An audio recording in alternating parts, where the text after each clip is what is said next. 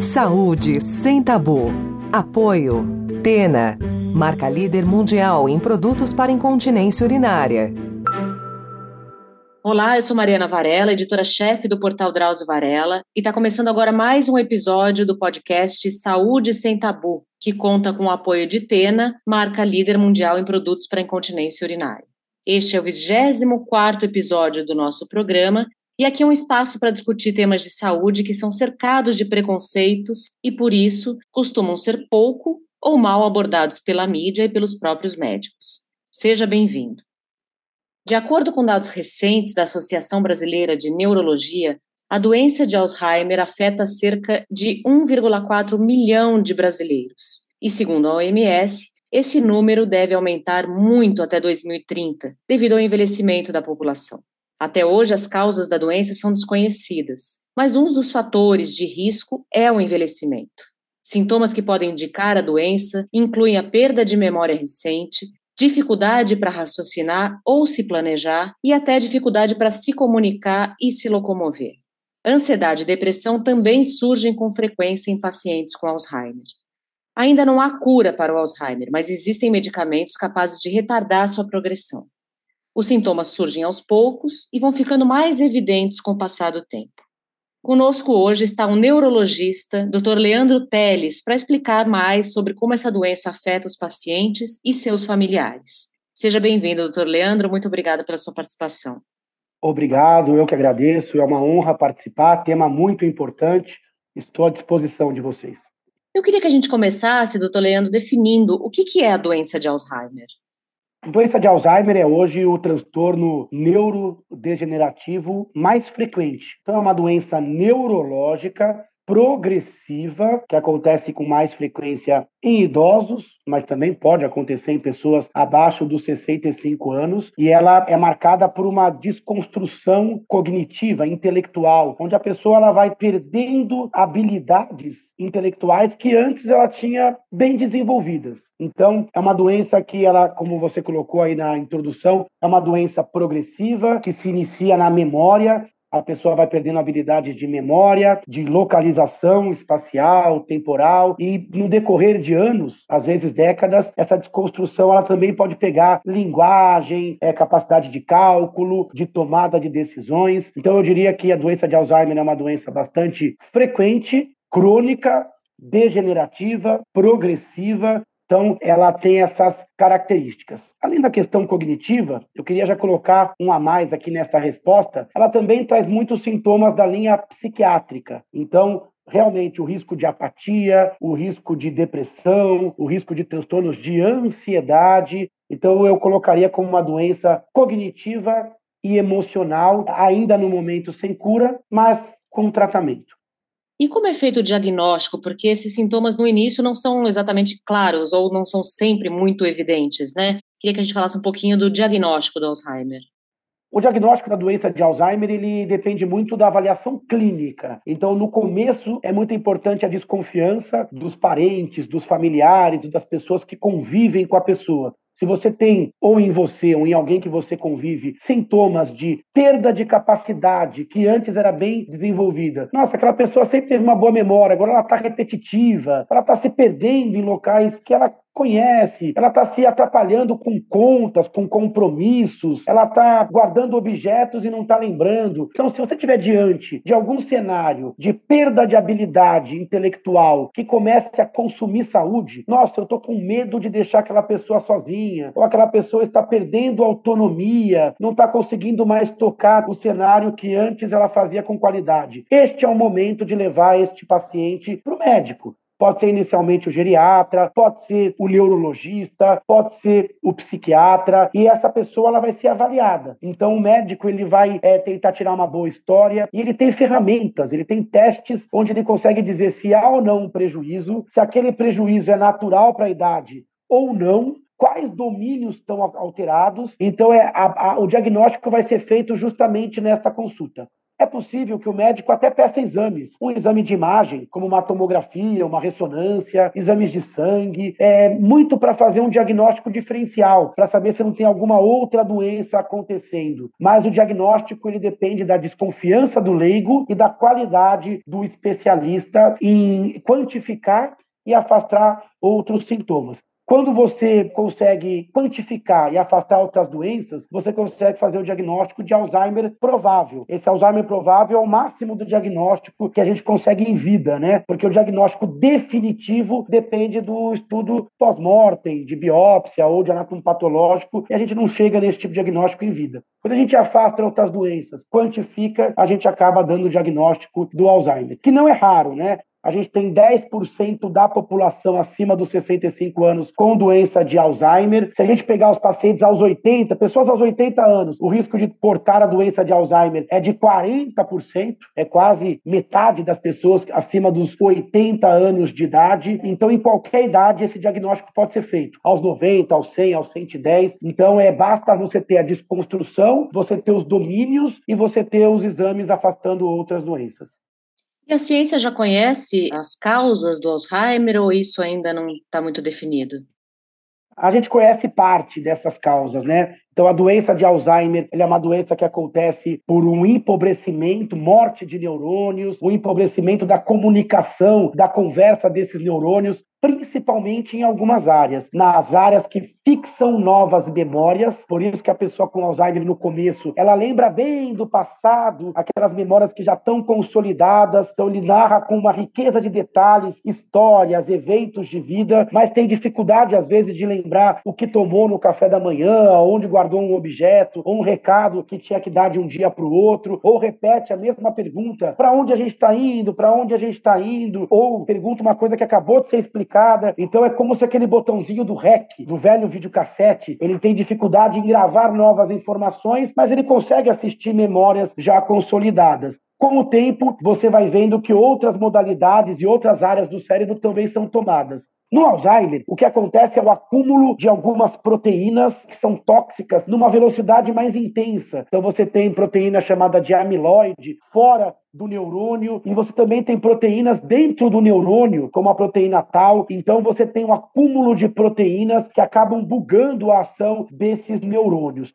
Isso acontece em vários cenários. Na doença de Alzheimer, isso acontece com uma velocidade mais intensa ou numa intensidade maior. Você falou na introdução que o fator de risco é um dos fatores de risco mais importantes é a idade. E isso é perfeito. Quanto mais velho, maior o risco. O nosso risco ele praticamente dobra a cada cinco anos a partir dos 65 anos. Então, Alzheimer antes dos 60 anos, 65 anos, ele é raro. Só 5, 10% dos casos acontece. Então, é uma doença muito ligada ao envelhecimento. Por isso que esse problema será cada vez maior nas próximas décadas, porque a população envelhece, mais pessoas chegam à terceira idade, porque a gente controla melhor, né? A doença oncológica, doença cardiológica, as pessoas vivem mais, então a gente vai ter uma, uma quantidade de pessoas acima de 65 anos a estimativa até 2050 é que pelo menos um quarto da população esteja acima dos 65 anos. Então a gente vai ter que lidar cada vez mais com esse tipo de doença. Outros fatores de risco importantes: obesidade, doenças clínicas descontroladas, como hipertensão, diabetes, tudo que possa machucar um pouquinho o cérebro pode ser um fator de risco para demência, esquecimento e doença de Alzheimer. Tabagismo, uso excessivo de álcool, solidão, quadros emocionais mal gerenciados durante a vida. Então, tudo isso vai aumentando o risco.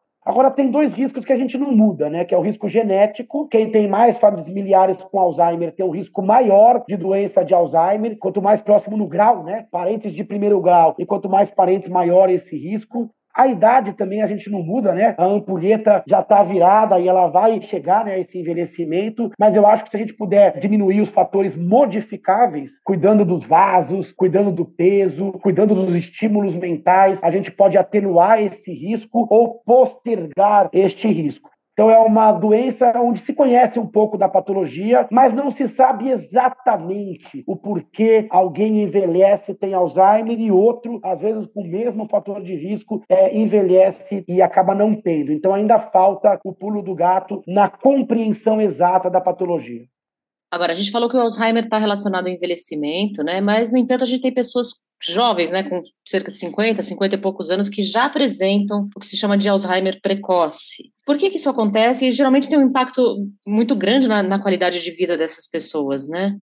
Colocação perfeita, né? O Alzheimer está ligado ao envelhecimento, mas existem pacientes pré-senis, ou dito Alzheimer precoce. Inclusive, o caso descrito pelo próprio Alois Alzheimer, ele descreveu o caso de uma mulher de 50 anos de idade e ele acompanhou a paciente, depois estudou o cérebro desta paciente a gente tem o filme famoso, né, que é o um filme de um livro, Para Sempre Alice, onde a Julianne Moore interpretou uma, uma, uma portadora de Alzheimer também pré-senil aos 50 anos. Então existe sim Alzheimer antes dos 65 anos. Esses casos, eles têm geralmente uma carga genética maior. O Alzheimer pré-senil, ele está mais associado a algumas mutações, a histórico familiar, mas a doença, quando você olha o cérebro, ela é parecida com a doença após os 60 anos. Você também tem ali placas de amiloide, morte neuronal, empobrecimento dessas conexões. E você falou uma coisa muito importante: quando o Alzheimer acontece mais precocemente, o impacto ele é ainda mais intenso, porque pega a pessoa ativa economicamente, na parte familiar. Então, é ainda mais dramático, ainda mais intenso o impacto individual, familiar, social da doença. Então, o Alzheimer pode acontecer antes dos 65 anos, a doença de Parkinson também, que é uma doença degenerativa pode acontecer antes dos 60 anos, o AVC. Então a gente precisa estar ligado. Problemas de esquecimento, perda de função, quando progressivo, persistente e com impacto na qualidade de vida, merece uma avaliação em qualquer idade. Mas, sem dúvida, quanto mais novo, maior esse peso genético. Quanto mais velho, menor o peso genético, maior o peso ambiental. Vai colocando nessa matemática desse mosaico de causalidade. Certo. E a gente falou que é uma doença progressiva, né? E os estágios são bem definidos, esses estágios de progressão da doença acontecem mais ou menos da mesma forma para todos os pacientes ou tem variação? Eu queria que a gente falasse um pouquinho da evolução do Alzheimer.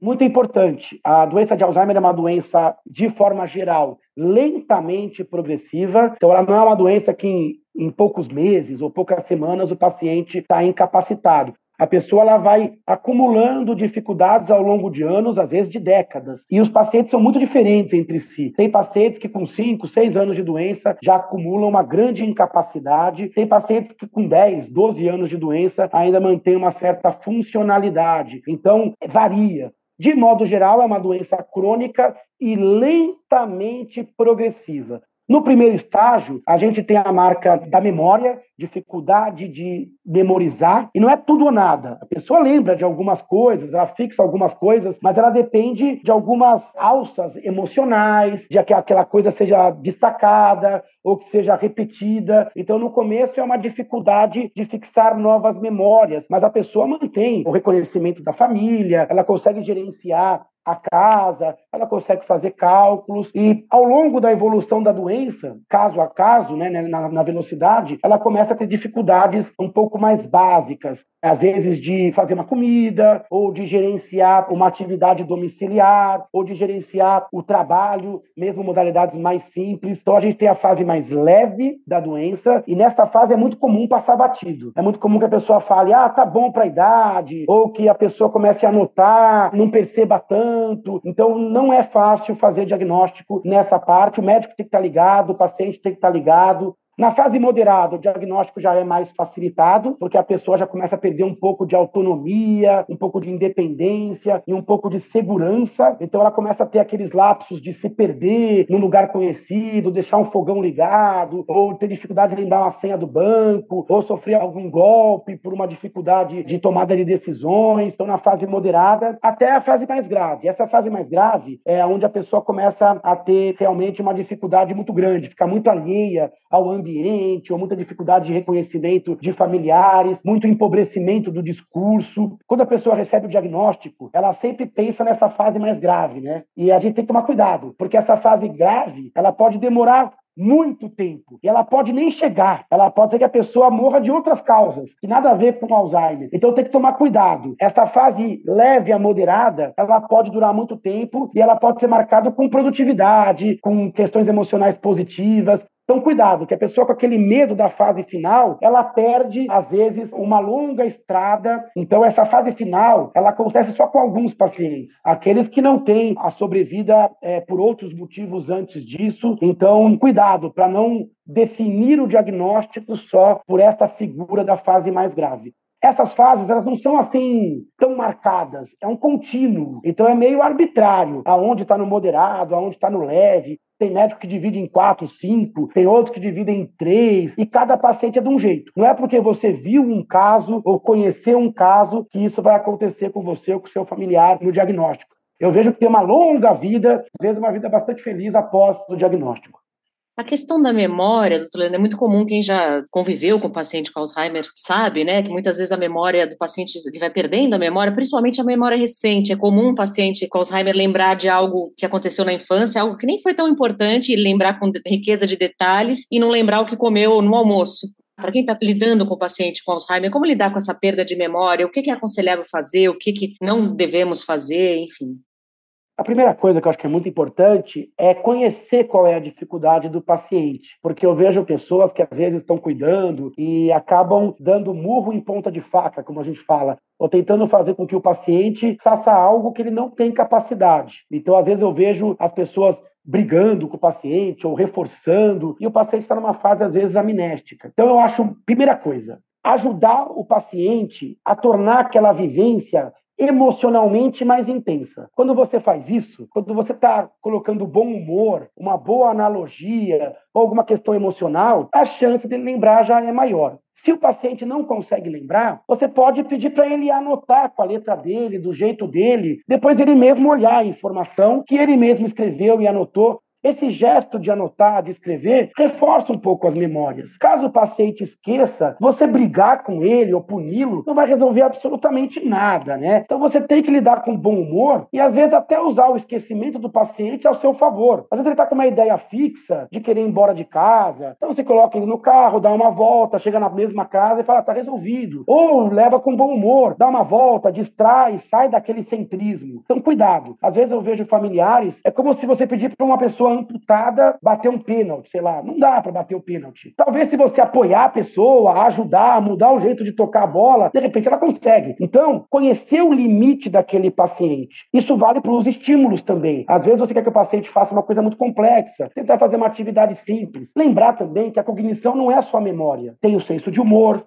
tem a concentração, tem a função executiva. Então, não ficar só batendo naquilo que o paciente tem dificuldade. Então, bater naquilo que ele tem facilidade. Ele pinta com facilidade, vamos pintar. Ele joga cartas com facilidade, vamos jogar. Então a memória não tem que ser a única coisa. Se o paciente estiver do lado de alguém que tem uma memória normal, ele já vai que vai porque é igual a gente faz com o computador, né? Que a gente usa memória externa ou um pendrive. Então é muito comum você grudar ali um cuidador, um familiar, um cônjuge, um esposo, a esposa, e o paciente mesmo esquecido, ele vai que vai. Porque quem está do lado dele fala: olha, lembra, olha, eu falei, olha, é assim, é assado. O paciente ele não fica dependendo totalmente de uma memória que não está funcionando. Então, conhecer a doença, levar para o bom humor, usar as modalidades que estão funcionando e tem que ter uma certa resignação com relação à memória memória. Não é porque ele não lembra conscientemente que ele não foi feliz, ou que ele não gostou, ou que não valeu a pena. Cuidado com isso. Não jogue todas as suas fichas justamente na dificuldade. A gente aprendeu a fazer isso já com deficiência física, só que a gente está aprendendo a fazer com deficiência cognitiva agora. Pois é, e a gente falou só, assim, brevemente, né, que o Alzheimer está associado também com alguns transtornos psiquiátricos, né, como depressão, ansiedade. Queria que você falasse um pouquinho disso. Quais são os transtornos psiquiátricos mais comuns no paciente com Alzheimer e se isso acontece com frequência? É muito frequente a associação. Na verdade, os transtornos psiquiátricos são frequentes na população geral. Se pegar a terceira idade, já tem um risco maior, depressão, né, principalmente. E no Alzheimer, o risco é ainda maior do que a população da mesma idade. Então, o fato da pessoa ter um quadro demencial Alzheimer ou qualquer outro, aumenta o risco de problemas psiquiátricos. E aí são vários motivos. Primeiro, porque o paciente percebe que está perdendo função. Principalmente no começo da doença, a pessoa percebe que a memória não está como deveria, que não está com uma capacidade intelectual, que as palavras não vêm. Então a pessoa, nesse começo, ele sente o baque da perda de função.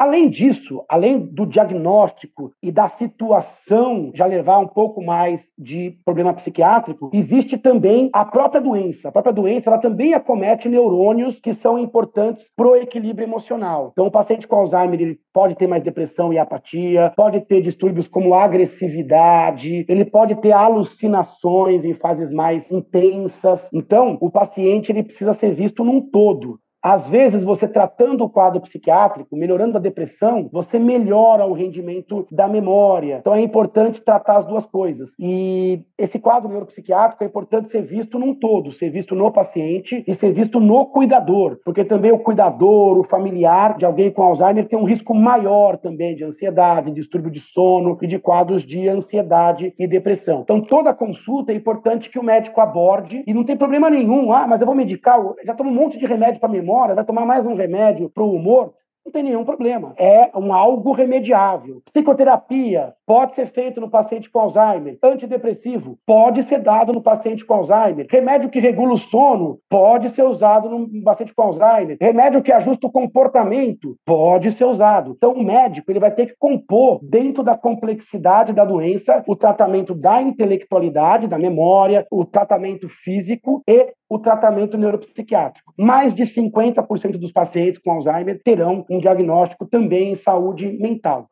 Disparado mais comum é depressão, depois vem a ansiedade, depois vem transtornos da linha psicótica, exacerbações, às vezes, da personalidade. Nossa, ele tinha uma personalidade, aí veio o Alzheimer, isso ficou mais intenso, ele ficou mais autoritário, ficou, às vezes, mais violento. Então, o médico ele tem que estar muito ligado, o paciente também não pode ter vergonha de comunicar e o tratamento precisa ser instituído, porque a resposta do tratamento neuropsiquiátrico, às vezes, é até melhor do que do tratamento cognitivo. E aí a qualidade de vida do paciente paciente melhore muito. Um dos problemas que às vezes as pessoas que lidam com pacientes, ou com o pai, com o avô, que tem Alzheimer, a mãe, é que os pacientes vão perdendo a capacidade de cuidar de si próprios, né? Manter os cuidados que sempre mantiveram, com higiene, com autocuidado, enfim. Tem alguma relação do Alzheimer, por exemplo, com incontinência urinária, incontinência fecal e com essa parte do autocuidado mesmo, né? De você gerenciar. Muita gente diz, ah, meu pai era tão cuidadoso, um homem que se vestia tão bem, que se cuidava, tão, né, mantinha higiene, e de repente começa a ter problema de incontinência urinária, fecal, ter que usar fralda? Como, como acontece isso? Por que que acontece, aliás? Alzheimer é a principal causa de demência. Demência é essa perda, essa desconstrução neurológica, perda de habilidades. Inicialmente, em quadros mais leves, a pessoa vai ter dificuldade em coisas mais complexas, como mexer num computador, fazer um imposto de renda, pagar uma conta ou gerenciar uma decisão de banco. Só que com o progredir da doença, essa dificuldade também ela vai chegar nas atividades mais básicas, como às vezes se vestir, ou escolher o alimento, ou se dirigir ao banheiro, ou se higienizar. Então essa desconstrução para atividades básicas, ela pode sim acontecer. Então existe uma relação muito grande entre doença de Alzheimer e distúrbios do autocuidado. Aquela pessoa que antes era vaidosa, passa às vezes a não querer fazer a barba, ou usa uma roupa inadequada para o dia ou para o evento. Ele fala assim: nossa, mas meu pai ou minha mãe sempre tão alinhado, de repente agora parece que ele não se cuida, ele comia um tipo de comida, sempre agora ele parece que está escolhendo mal as coisas. Isso pode chegar também no controle dos esfíncteres ou até nas decisões do comportamento com relação ao xixi e, e ao cocô é muito comum que a pessoa com Alzheimer ela possa ter dificuldade. Ela prende a urina quando não é para prender, solta quando não é para soltar, confunde outras regiões da casa com o banheiro, ou acaba se perdendo e perdendo um pouco mais de urina. Então, a incontinência urinária e fecal ela é muito mais frequente nos quadros neurológicos, nos quadros demenciais. Então, existe, de novo, duas coisas: a própria cognição em gerenciar a vida com relação ao banheiro e também a própria doença que altera a dificuldade em você manter a urina. Isso geralmente é mais dramático à noite, no começo, e depois, em casos mais graves, pode chegar no dia. E é muito importante se falar disso, porque é um tabu falar de incontinência, às vezes o paciente tem vergonha, Exato. não é. fala para o médico, e a gente tem muito recurso hoje para tratar urge incontinência sem que o paciente perca a sua vaidade ou, ou que ele se constranja, porque é muito importante falar nisso e saber em cada fase da doença quais são os recursos para que o cuidador e o paciente tenham qualidade de vida sem que você perca essa sua autonomia essa sua vaidade e essa sua percepção de si, né? Que não seja tudo ou nada, né? Existem graus e formas de abordar isso. A gente falou aqui que o Alzheimer não tem cura, né? Mas, no entanto, tem tratamento. Queria que a gente falasse um pouquinho do tratamento do Alzheimer e se é possível adotar medidas de prevenção. Se a gente, antes do envelhecimento ou de desenvolver Alzheimer, se a gente pode adotar alguma medida que ajude a prevenir a doença. Eu vou começar pela segunda pergunta, falando de prevenção. Todo mundo vai envelhecer, todo mundo carrega uma tendência genética, então esses são os fatores não modificáveis. Não dá para nascer de novo, ninguém quer morrer jovem, a gente quer viver. Então vamos falar dos modificáveis.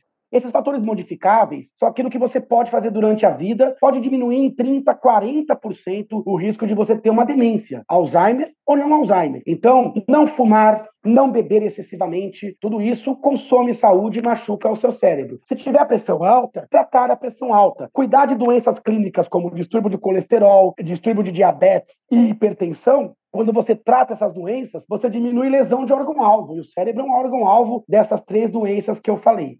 A obesidade ela é um fator de risco também independente para a doença de Alzheimer e demências de modo geral. Quando você controla o peso, e aí não é uma questão só quantitativa, é também qualitativa. Uhum. Fazer exercício, desenvolver massa magra, isso melhora a circulação do seu cérebro, produz mais fator que ajuda as células do cérebro a sobreviverem por mais tempo. Então, a atividade física, Cuidado com o seu sono, a abdicação do sono ao longo de décadas também é um fator de risco para demências, então isso é muito importante. Então, todos esses fatores juntos, eles ajudam na proteção contra o Alzheimer. Outras coisas importantes, alta escolaridade, e aí não é aquela escolaridade formal do diploma, é tá aprendendo novo, tá viajando, tá desafiando o cérebro, sempre um novo curso, um novo jeito de fazer as coisas sem excessos absurdos, né? Mas buscando sempre o novo, a participação. A solidão faz muito mal para o cérebro, o tédio, o excesso de rotinas.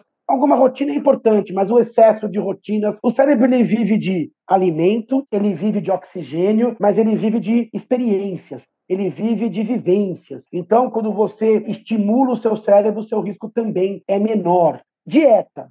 Dieta mais mediterrânea, quer dizer, menos alimento industrializado, mais alimentos de boas fontes, né? Ricos aí em ômega 3, 6, 9, bons oligoelementos, aquele alimento mais colorido. Então, a dieta mediterrânea, que é uma dieta que a gente também tem aqui, a gente tem uma franca influência da culinária mediterrânea no Brasil, é uma dieta que não é faraônica. Dá para você lidar com esse tipo de dieta. Então, é, é, na academia, é na feira, é nas escolhas dos hábitos, é ali que está a prevenção. A gente não tem um comprimidinho, um neuroprotetor, infelizmente, a gente não tem uma cápsula que protege o cérebro e que diminua o risco de alguém ter Alzheimer. E em relação ao tratamento? Boa, né? Eu falei tanto a segunda resposta que eu esqueci a primeira. Obrigado pela lembrança. Só queria lembrar mais uma da prevenção, que é outro fator de risco importante, que é trauma de crânio. Hoje a gente sabe que trauma de crânio, bater a cabeça. Aí fala, mas quem bate a cabeça? Olha, a gente tem com boxers, tem com esportistas, então cuidado com trauma repetido na região do crânio. O crânio precisa ser protegido ali. Quando você protege de AVC, de trauma, de pancada, você também protege com relação à demência e com relação à doença de Alzheimer. Tratamento. Quanto antes é feito o diagnóstico, melhor. Você prepara o paciente, prepara a família e começa já a tirar mais dos neurônios que estão ali preservados, né, com ferramentaria. A gente tem no Brasil medicamentos para Alzheimer leve, moderado e grave. A gente tem comprimidos que melhoram a memória, galantamina, donepezila, rivastigmina, são remédios que melhoram a memória em quadros leves a moderados. Temos a memantina, um comprimido dado também em pacientes moderado a graves. A gente tem tratamento para depressão, para ansiedade, para distúrbio de sono. Então a gente não consegue parar a doença, porque a ampulheta segue e o processo ele, ele persiste. Mas a gente consegue abrandar deixar ela menos intensa, mais lenta, e a gente consegue segurar o paciente até que novos remédios apareçam, ou até que outras doenças evoluam, até porque os pacientes também têm outros problemas de saúde, uhum. têm a sua uhum. expectativa de vida. Então, hoje, o tratamento abrangente. Lembrando que tratar o Alzheimer não é só dar um comprimido. Tratar Alzheimer também é reabilitar o paciente socialmente, tem a terapia da fono, tem a terapia ocupacional, que tem um papel fundamental, tem o treinamento familiar, que é o tratamento de aceitação e de suporte e adaptações. Então a gente tem que estar preparado para uma maratona, onde terão ali vários capítulos, e prever esse capítulo é muito difícil, porque você estuda, estuda, estuda, e o caso te derruba cada paciente é de um jeito. Cuidado para não olhar só o cenário catastrofista e tente viver o momento, viver a fase que o seu familiar está ao lado de bons profissionais, multidisciplinar, não viver sobre a égide, sob a sombra como se o paciente fosse só o Alzheimer, como se o paciente fosse só esquecimento, né? É, a doença nenhuma define ninguém, nem no caso do Alzheimer. Então, cuidado para você não transformar a vivência ou o paciente num único diagnóstico, não entendendo a complexidade daquela, daquele indivíduo, né? Infelizmente, a gente está chegando ao fim, doutor Leandro, e eu queria que terminasse com as suas recomendações exatamente para as pessoas que estão aí de, com um parente com um diagnóstico recente de Alzheimer e que se assustam, né, que se preocupam com a evolução do quadro. A gente ouve né, histórias e as pessoas se informam muito por a história dos outros, enfim. Queria que você desse as suas recomendações para as pessoas que estão recebendo agora o diagnóstico, ou receberam elas mesmas, ou têm que cuidar e lidar com algum parente que recebeu o diagnóstico de Alzheimer. Muito importante, nesse recado final, eu queria primeiro passar um breve histórico. Antigamente, a gente falava em Alzheimer, principalmente em casos mais graves e casos que aconteciam mais jovem. A gente falava assim, esse cara tem Alzheimer, então era uma doença, nossa, violenta, jovem e avassaladora. Quando o paciente tinha um esquecimento já mais velho, o pessoal falava assim: ah, não, o dele não é Alzheimer, é uma demência senil, é senilidade, ele está senil. E isso parecia mais brando, né? Então a gente tem esse preconceito de achar que Alzheimer é mais grave, é uma coisa desesperadora. Hoje não. Hoje a gente não usa mais o termo demência senil. Hoje a gente usa o termo Alzheimer para todos. Então, começando aos 80, começando aos 90, formas leve, moderada, graves, Hoje a gente usa o Alzheimer de uma maneira mais aberta. Por quê? Porque estudando esse cérebro, a gente viu que é a mesma doença, começando aos 50, 60, 70 e 80. Então hoje a gente tem que perder um pouco desse preconceito, desse estigma, como se fosse uma doença que vai encerrar a vida, que vai ser a causa da morte, ou que vai destruir um parente. Então a gente tem que ver hoje a doença cognitiva como uma doença crônica onde você vai ter que tratar, cuidar e viver ao lado, tirar a felicidade, extrair Muitos pacientes morrerão de outras causas, pneumonia, infarto, AVC, câncer. Muitos pacientes não chegarão nem em fases graves. É. Então, cuidado. A gente tem que mudar um pouquinho essa questão. A gente teve isso também com câncer, que antes era um termo impronunciável, é. uma doença sem tratamento, não podia falar. A gente teve isso com HIV, AIDS, impronunciável. Então a gente tem que mudar, porque a gente está falando hoje de mais de um milhão e meio de brasileiros, mais de 50 milhões de pessoas. Então a gente vai ter que lidar com isso e vai ter que ter vida pós-diagnóstico e vida sapiens, vida com amor, com carinho, com produtividade, como qualquer doença crônica. Cuidado, diagnóstico é um baque, mas ao lado de bons médicos tem que viver com esperança. Bom, esse podcast, o Saúde Sem Tabu, tem o apoio de Tena, marca líder mundial em produtos para incontinência urinária. Doutor Leandro, muito obrigada pela sua participação. Agradeço, as explicações foram excelentes. Acho que a gente conseguiu abordar o tema de forma bastante completa até, pelo tempo que a gente tem. Como a gente conversou, o Alzheimer é uma doença que ocorre de forma progressiva, então é importante que tanto o paciente como o cuidador possam buscar informações e apoio de especialistas. É preciso ter paciência, contar com profissionais confiáveis para manter uma boa qualidade de vida, mesmo depois do diagnóstico. Muito obrigada, doutor Leandro. Obrigado.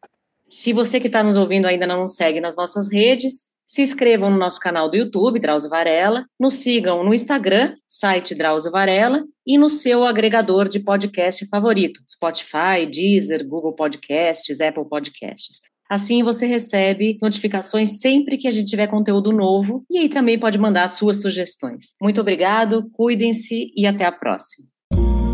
Você ouviu Saúde sem Tabu. Apoio Tena marca líder mundial em produtos para incontinência urinária.